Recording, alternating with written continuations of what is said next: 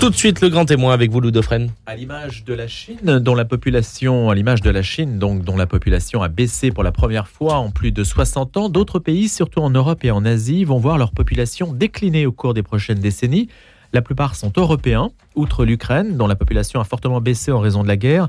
Les autres pays d'Europe dont la population décroît sont l'Italie, le Portugal, la Pologne, la Roumanie et la Grèce. Ils ont en commun des taux de fécondité particulièrement bas, situés entre 1,2 et 1,6 enfants par femme selon la Banque mondiale. Ce phénomène s'additionne pour la Pologne, la Roumanie et la Grèce à un solde migratoire négatif.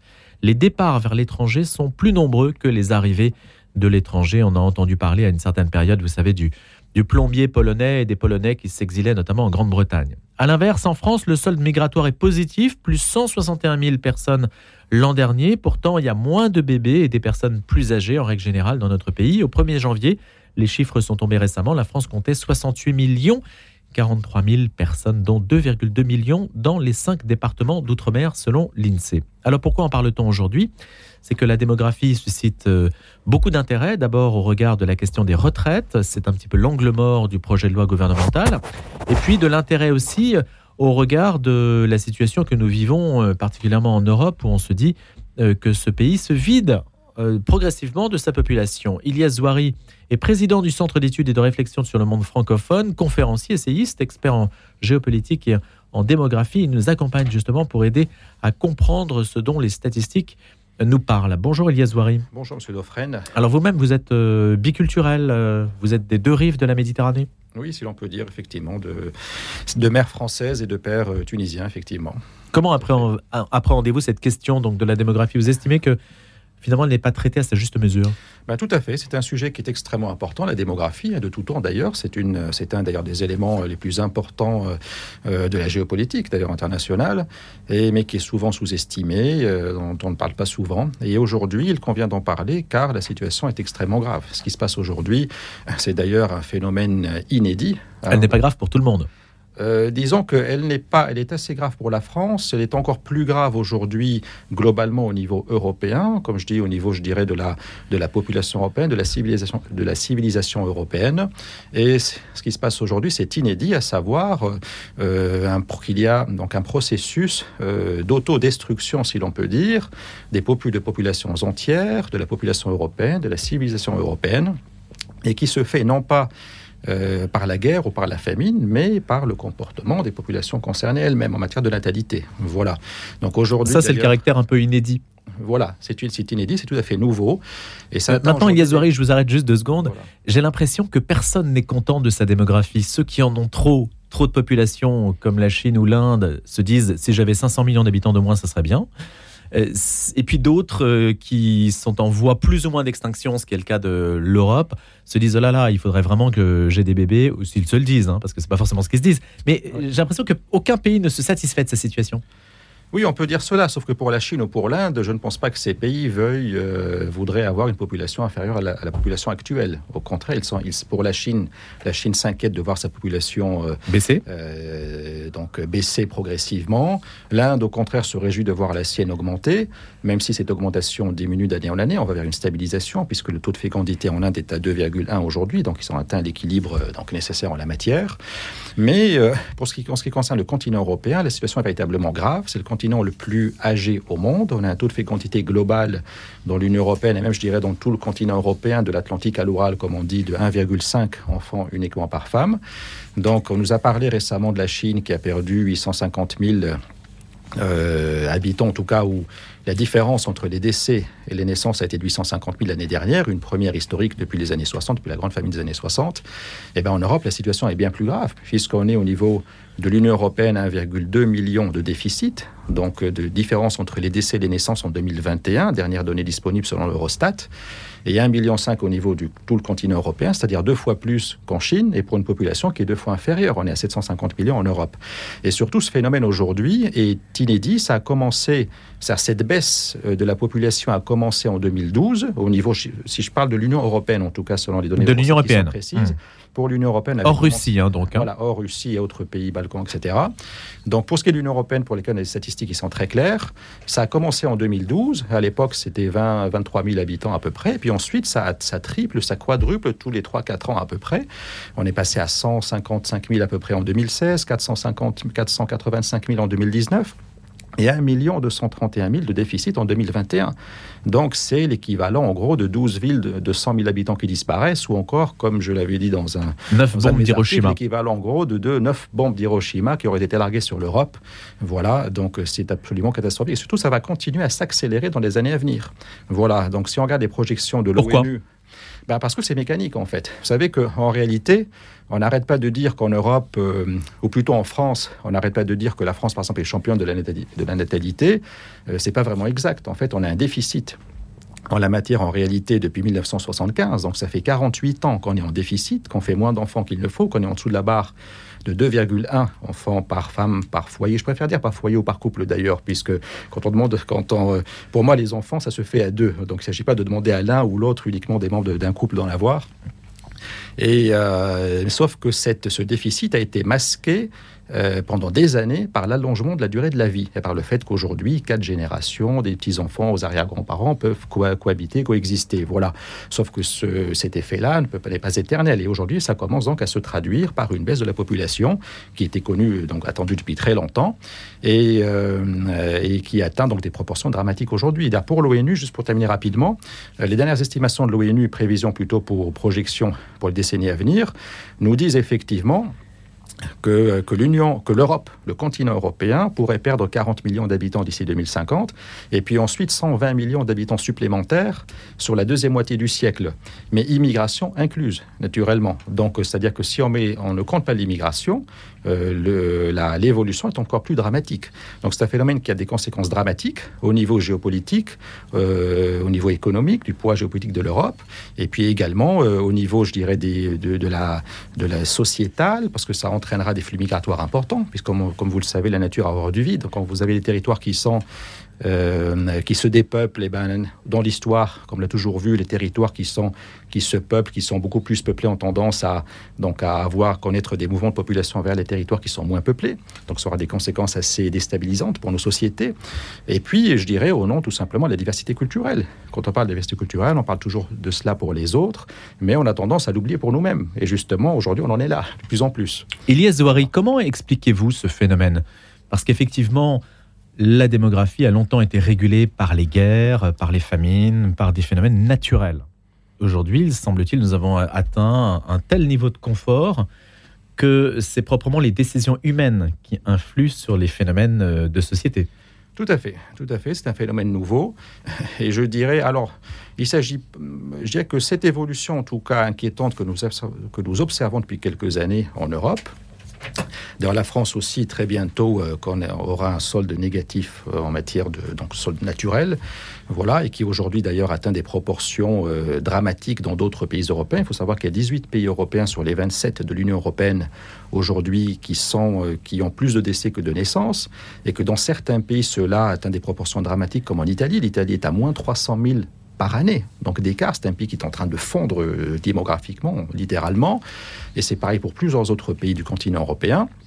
La France est à 1,8, donc en déficit également. Donc on n'est pas en fait le champion, comme on le dit, la fécondité, on est plutôt, je dirais, le champion parmi les cancres, si je peux dire, en la matière, hélas. Et, euh, mais cela est de plus en plus... Euh, en fait, la natalité, c'est un phénomène qui est surtout une question d'état d'esprit, de manière de voir les choses, de voir l'avenir.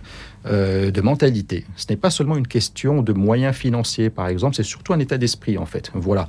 Donc je pense qu'il faut arrêter aujourd'hui euh, de polluer, entre guillemets, l'esprit de nos compatriotes avec de fausses informations, euh, de distiller des choses, des informations erronées, de susciter de fausses craintes, donc des craintes qui sont totalement injustifiées. Par exemple, et notamment donc au niveau je dirais, donc en arrêtant de leur faire croire, par exemple, que euh, la croissance démographique va de pair avec l'augmentation du chômage, donc c'est un peu les idées malthusiennes quelque part, et puis de plus en plus en arrêtant avec ce, que j'appelle ce talibanisme, ce fanatisme écologique qui considère, qui consiste à leur faire croire que euh, la, fin du monde est pour bientôt, que nous allons laisser à, nos enfants une planète qui va vers la destruction, que les ressources sont insuffisantes, que le réchauffement climatique va entraîner la fin du monde. Tout cela est, erroné, il faut arrêter ce délire. Mais ces idées n'ont pas eu le temps quand même d'imprégner à ce point l'état d'esprit des populations. Elles sont relativement récentes, elles ont une dizaine d'années, ces idées. Alors que le déficit démographique, vous l'avez dit, remonte quand même à au moins 3-4 décennies. Alors justement, donc il y a plusieurs éléments. Alors, il, au niveau, je dirais, euh, au niveau euh, de, la, de la France, donc euh, on a aujourd'hui le problème un peu des idées malthusiennes qui ont fortement imprégné la population française. Et on a un phénomène plus récent qui est celui du fanatisme écologique, qui est en train aujourd'hui de d'endoctriner une partie de la jeunesse française à tel point qu'un tiers de nos jeunes, à peu près, d'après de nombreuses études récentes, ne voudraient plus ou hésiteraient à faire des enfants pour des raisons écologiques, de peur de, léguer à leurs enfants une planète dans qui serait un enfer pour eux, ce qui est totalement hmm. absurde, aberrant. Il y a deux éléments. Il y a deux éléments, il, il y a deux éléments. Le premier, c'est de ne pas polluer je ne veux pas avoir d'enfants pour ne pas polluer la planète et je ne veux pas d'enfants parce que je ne veux pas leur laisser une planète invivable. Voilà. Donc ces deux éléments conjugués. Euh, voilà, c'est par la pollution et, euh, effectivement, euh, comme vous, comme vous l'avez dit. Alors pour, ce qui est, pour revenir rapidement sur un petit peu les idées malthusiennes assez farfelues, donc effectivement, force est de constater que la France, c'est probablement le pays occidental qui en a été le plus imprégné, bien que ces idées à l'époque étaient britanniques. Malthus était britannique. Et d'ailleurs, il faut bien connaître l'histoire de la France, parce que souvent on, on méconnaît l'histoire démographique de la France, on parle souvent du baby-boom, mais on ne dit rien de ce qu'il y avait avant.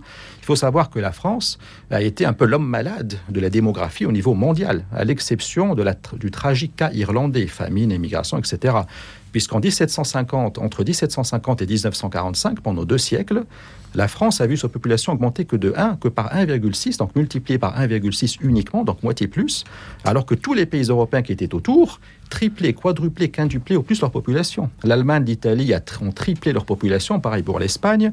Euh, les Pays-Bas ont quadruplé la leur. Les Britanniques ont sextuplé la leur. Et tout cela dans les frontières actuelles, je précise bien, de ces hmm. pays.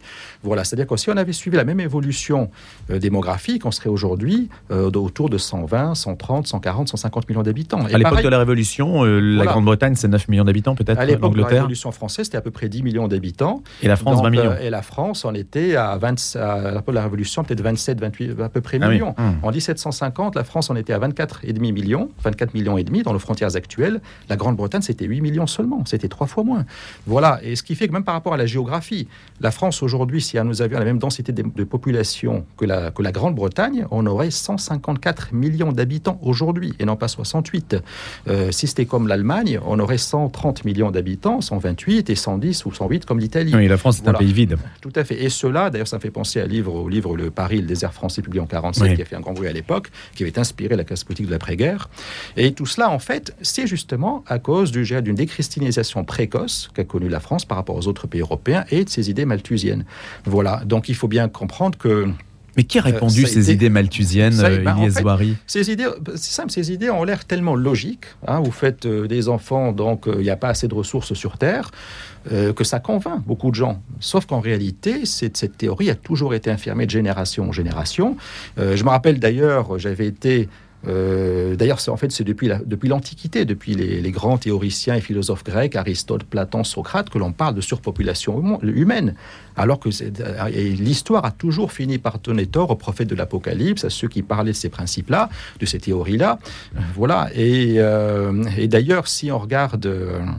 En, 2016, en 2017, j'avais publié un article euh, sur la démographie française qui avait été largement commenté, publié par vos confrères des Échos. Effectivement, à l'époque, j'avais été scandalisé par les, propos de la classe politique française, par certains ministres français et même par le président de la République lui-même, François Hollande à l'époque, qui avait ouvert clairement dit donc dans les médias que si la France avait plus de chômage que les autres pays européens, c'était parce que nous avions plus d'enfants qu'ailleurs en Europe. Et là aussi, c'est totalement absurde. Donc, euh, d'ailleurs, j'avais fait une étude comparative et j'avais remarqué qu'en 2016, 12 euh, des 14 pays européens, 12 des 14 qui avaient une croissance démographique supérieure totale d'immigration plus à la France, puisqu'on était 15e au total, 12 des 14 avaient un chômage inférieur. Donc, en fait, on a une classe politique qui, bien souvent, plutôt que de reconnaître, je dirais, leur incompétence en matière économique, et eh bien se contentent bien évidemment de mettre ça sur le dos de la fécondité. Et ça, c'est très grave puisqu'on met dans l'esprit de nos compatriotes des informations qui sont erronées et on crée des, des, craintes qui sont totalement injustifiées avec des effets dévastateurs sur la, sur la natalité.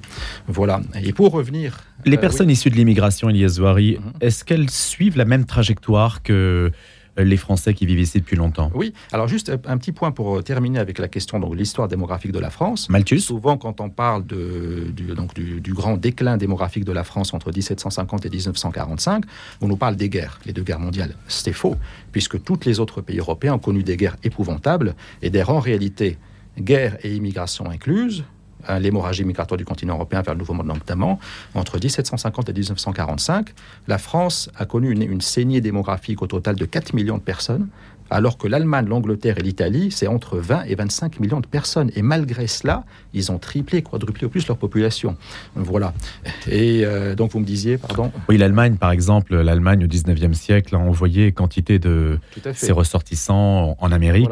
Et d'ailleurs, il faut savoir que ce déclin démographique de la France, et ça aussi on n'en parle jamais, ça a totalement bouleversé les équilibres démographiques du continent européen, et ça a expliqué en grande partie euh, la gravité la monstruosité des deux guerres mondiales que nous avons eues. C'est-à-dire que s'il y a eu la Première Guerre mondiale au jour, si elle a eu lieu, qu'elle a duré aussi longtemps et qu'elle est aussi meurtrière, c'est parce que l'Allemagne était sûre de sa puissance démographique par rapport à une France qui avait été largement déclassée. L'Allemagne dépassait de 70% de la population française à l'époque. En 1913, l'Allemagne gagnait 800 000 habitants. La France totalement stable, parce qu'il faisait beaucoup plus d'enfants que nous. Et puis, donc, elle n'aurait jamais été aussi belliqueuse s'il n'avait pas cette puissance, cette assurance démographique. Et puis ensuite, après la Première Guerre mondiale, si la France n'était pas terrifiée par son infériorité démographique par rapport à l'Allemagne, nous n'aurions jamais essayé de mettre à genoux l'Allemagne. Il faut savoir qu'en 15 novembre 1923, par exemple, un dollar, euh, un marque, un dollar américain équivalait à 4200 milliards de marques allemandes, c'est-à-dire la crise qu'il y avait là-bas, alors que chez nous, c'était des années folles.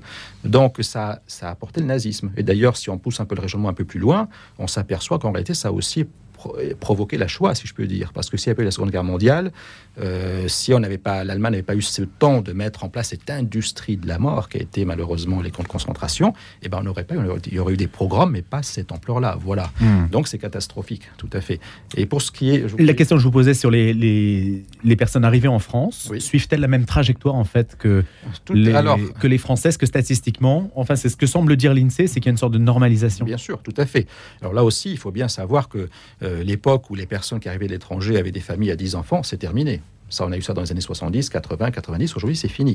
Aujourd'hui, bien évidemment, cette population globalement suit euh, donc euh, l'évolution du reste de la population française. On se rapproche petit à petit des deux. On est, je dirais, de manière globale autour de 2,5. Ça dépend des, nationalités. Voilà.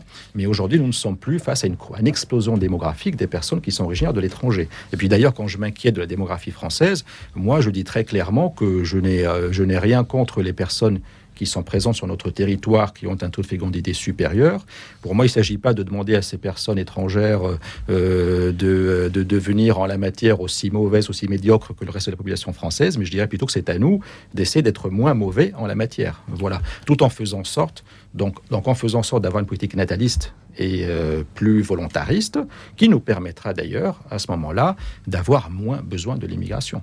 Bien sûr. Sauf que c'est le choix qui a été fait à l'échelle de l'Union européenne. Bien sûr. C'est le choix de la main-d'œuvre migratoire. Tout à fait. Les pays européens, euh, l'Allemagne, Olaf Scholz a récemment justement euh, euh, déclaré que l'Allemagne comptait faciliter considérablement l'accès à, la nationalité, l'accès même à la fonction publique pour les personnes étrangères.